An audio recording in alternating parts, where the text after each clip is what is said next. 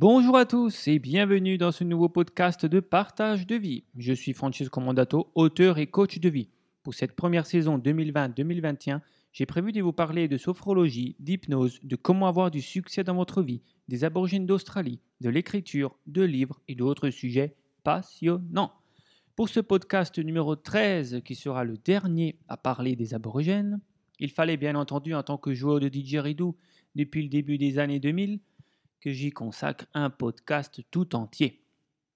Eh bien, voici donc le podcast qui va parler du didgeridoo. Eh bien, le didgeridoo, c'est donc, si vous avez écouté mes précédents podcasts, un instrument de musique d'origine australienne créé par les aborigènes. Donc, on a retrouvé des vieilles peintures rupestres aborigènes qui datent de 40 000 ans, sur lesquelles étaient représentés des aborigènes en train de jouer du didgeridoo. Donc, cet instrument est au moins aussi vieux de 40 000 ans, aussi âgé de 40 000 ans. C'est pas très français, aussi vieux que 40 000 ans, mais bref. Vous m'avez compris. Alors, les aborigènes, euh, ils ont un grand respect de la nature, ils sont très en contact avec la terre, l'environnement, et donc, lorsqu'ils, pour fabriquer un didgeridoo, ils vont bien sûr aller voir les arbres qui sont la plupart des eucalyptus. Il y a des centaines de variétés différentes d'eucalyptus en Australie. Et donc, euh, la plupart des didgeridoo sont fabriqués en, eucalyptus pour les aborigènes d'Australie. Quelques autres espèces peuvent être faites, mais c'est plutôt rare. Au niveau de la qualité sonore, c'est quand même ce qu'on a de mieux comme essence de bois, c'est l'eucalyptus. Maintenant, depuis, euh, bien sûr, euh, en Occident, en France, en, en, Asie, en États-Unis, on peut, fabriquer des didgeridoo avec d'autres essences de bois avec ce qu'on trouve quasiment toutes les sortes de bois peuvent convenir à fabriquer un didgeridoo.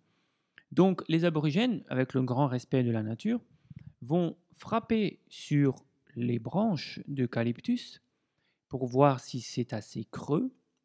Pourquoi c'est assez creux? Eh bien tout simplement parce que les termites mangent l'intérieur de l'eucalyptus, l'intérieur des branches, donc c'est eux qui font le plus gros du travail en vidant la plus grosse partie de la cavité intérieure en fait de la branche. Donc ils vont frapper dessus pour écouter le son et pour voir si la branche a été assez euh, mangée de l'intérieur par les termites. Si c'est assez creux, eh bien ils vont couper la branche. Sinon, ils ne vont pas le faire. Ils ne vont pas couper pour regarder dedans et ensuite ils laisseraient euh, pourrir la branche. Non, il coupe lorsqu'elle est prête. Ensuite, il s'assure qu'il n'y a plus de termites à l'intérieur. Il les sortent. Alors, ce n'est pas les termites que nous, on a en Europe euh, dans nos petits appartements. Hein. C'est la grosse termite, quoi. Et, du coup, ils sortent les termites sans les tuer. Et ensuite, ils vont faire le travail un petit peu de finition, on va dire, en enlevant encore un petit peu le, plus gros qu'il y a dans la branche pour fabriquer un instrument. Ensuite, l'extérieur est un petit peu travaillé. Il est peint selon les, les, symboles de leur tribu, de chaque tribu. C'est souvent les femmes qui peignent. Les femmes ne jouent pas de didgeridoo, faut le savoir. En, tout cas, dans, la tradition aborigène, les femmes ne jouent pas. Les femmes peignent beaucoup. Et du coup, voilà, selon la cérémonie euh, dont ils vont utiliser le didgeridoo, ils vont faire un certain nombre de peintures précises selon le, rite qu'ils vont faire. Alors, euh, maintenant, au niveau des sons, comment on fait pour sortir ce son absolument extraordinaire qui euh, se trouve tout simplement dans un tube? On peut appeler ça un tube. Hein. Il y a juste une cavité à l'intérieur. Il n'y a pas, je veux dire, il n'y a pas des petits trous au-dessus comme une flûte pour changer le son. Alors comment faire tous ces sons tellement incroyables à partir d'un seul trou, quoi, d'une seule cavité La branche, elle est trouée d'un bout à l'autre. Comment un aborigène ou un joueur de didgeridoo blanc, blanc comme neige comme moi, peut sortir des sons incroyables? Eh bien, c'est ce que vous allez découvrir dans ce podcast. Voici déjà le son de base du didgeridoo au cas où vous ne l'auriez jamais entendu.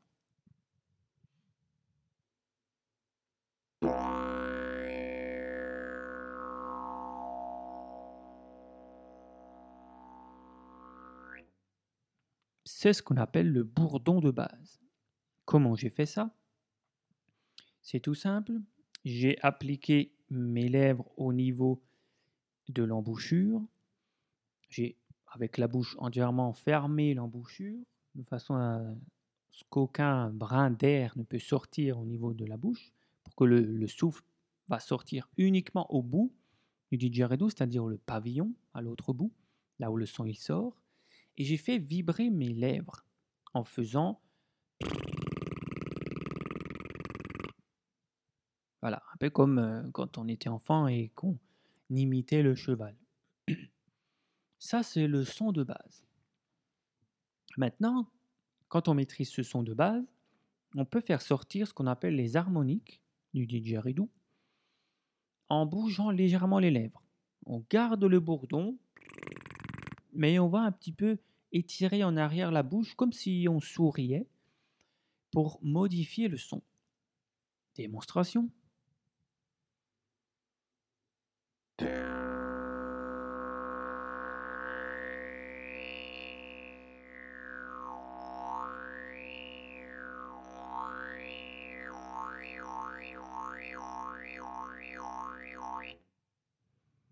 Là, j'ai fait une espèce de... Tout en gardant, bien sûr, le bourdonnement. Donc là, on commence à sortir des sons un peu plus aigus que le bourdon de base. C'est déjà intéressant. Ensuite, on peut faire des effets avec les joues. On peut rentrer et sortir les joues un petit peu sèchement pour avoir un effet de ce style.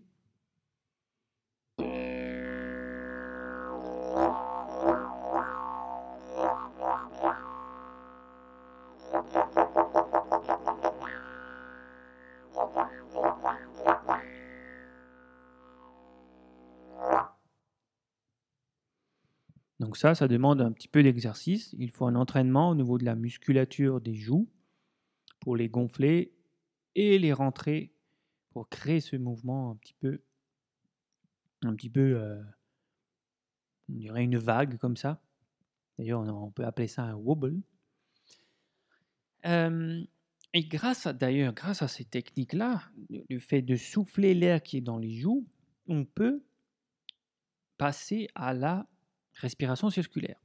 Bon, là, je vous le, fais en accéléré, hein, mais euh, il, faut des semaines ou des mois pour maîtriser la respiration circulaire. Là, je vous l'explique en deux minutes, mais il faut du temps pour la maîtriser. Qu'est-ce que la respiration circulaire? Eh bien, c'est tout simplement la possibilité de souffler l'air par la bouche tout en inspirant simultanément par le nez. On souffle par la bouche et on inspire par le nez en même temps.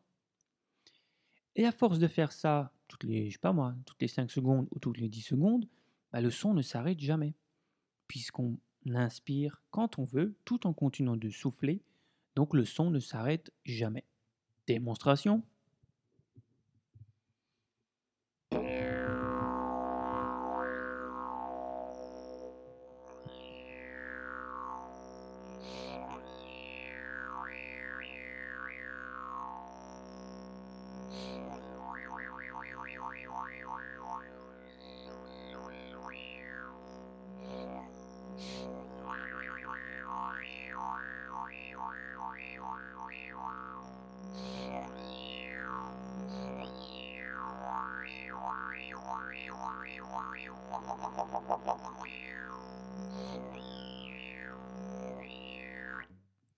Bon, voilà, je peux continuer éternellement, hein, mais vous avez compris l'idée. Là, j'ai soufflé non-stop en inspirant. Je ne sais pas si mon inspiration par le nez s'est entendue en même temps, mais en tout cas, voilà, on peut jouer pendant 5 minutes, 10 minutes, 15 minutes. J'ai une fois fait un concert challenge d'une heure non-stop. Donc d'habitude, quand je faisais des concerts, euh, ça pouvait être une heure, une heure et demie, mais je changeais de didgeridoo, je parlais un peu, je racontais des histoires. euh, là, j'ai fait une fois un défi d'absolument ne jamais arrêter de jouer pendant une heure. Donc c'est possible. Et euh, ça ne demande pas une grande capacité respiratoire. Tout le monde peut le faire, ça s'apprend. C'est une technique. Voilà, ensuite, on peut sortir la voix. Parce que tout ce que j'ai fait là, c'était sans la voix. Regardez maintenant ce que ça donne avec la voix.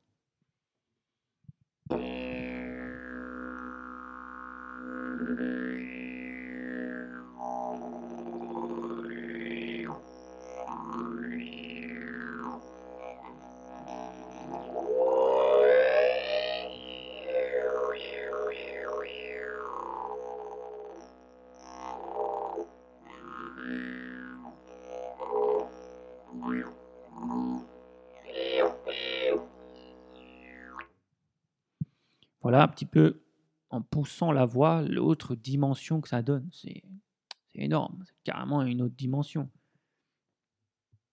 Donc euh, voilà, j'ai fait un petit peu de voix grave et de voix aiguë. Ensuite, les aborigènes imitent aussi les sons des, de la nature qui les entoure. Le, le saut du kangourou, par exemple, hein. ah ben, c'est un animal quand même emblématique de l'Australie. On peut limiter son déplacement, regardez, enfin plutôt écouter le kangourou.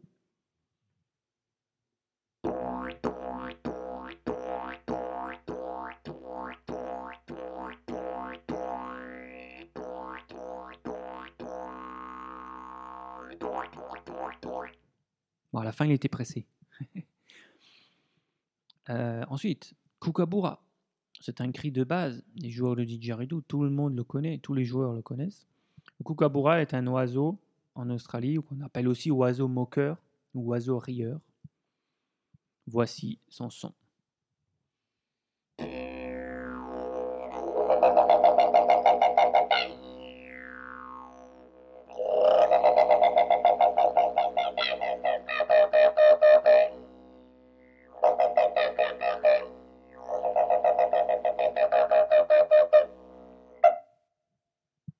Le kookaburra.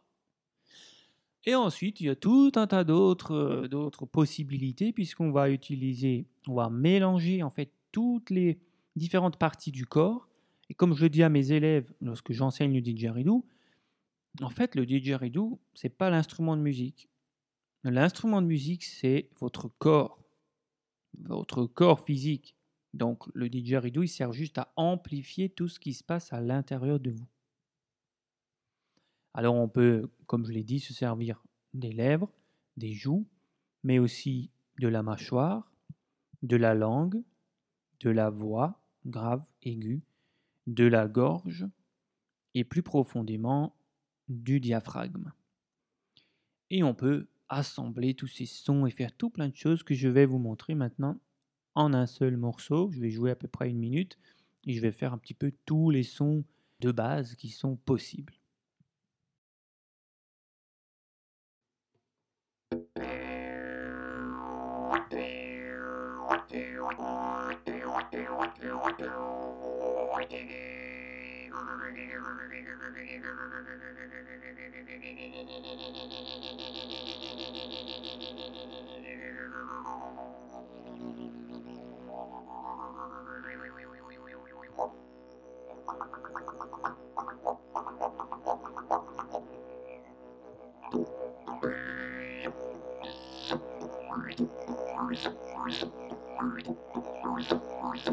Thank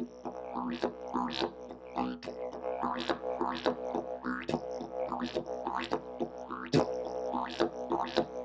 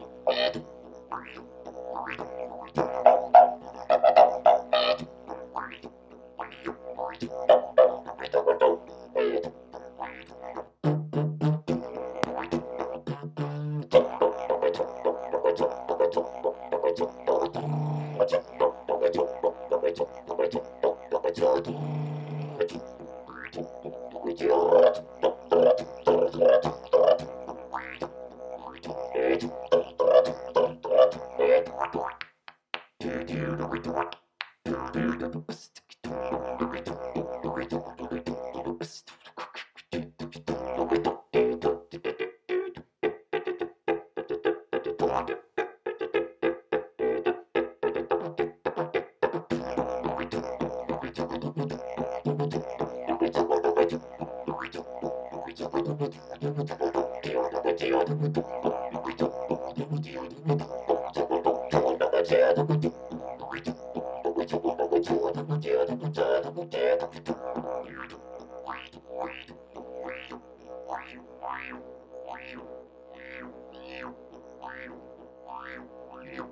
Wow.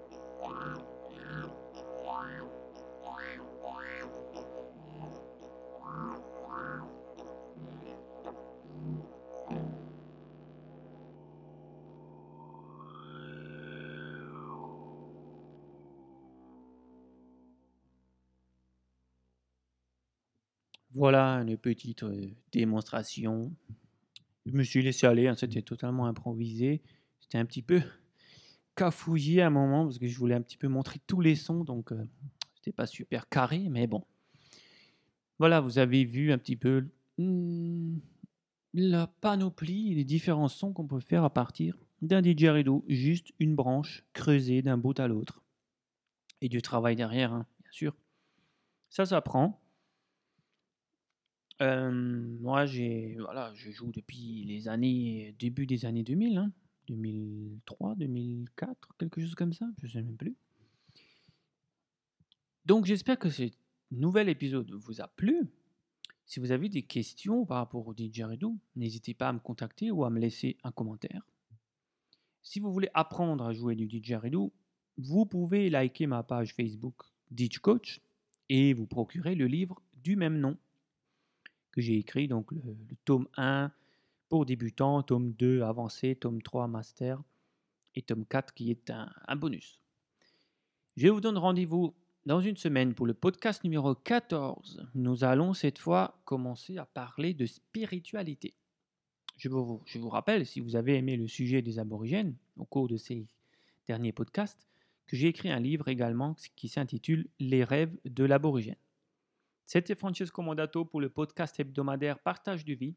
Pour me contacter, vous pouvez le faire par les réseaux sociaux Facebook, Insta, YouTube ou par mail à francesco.mondato.yahoo.fr. Aidez-moi à faire connaître ce contenu gratuit en vous abonnant, en laissant un commentaire et en partageant auprès de vos amis.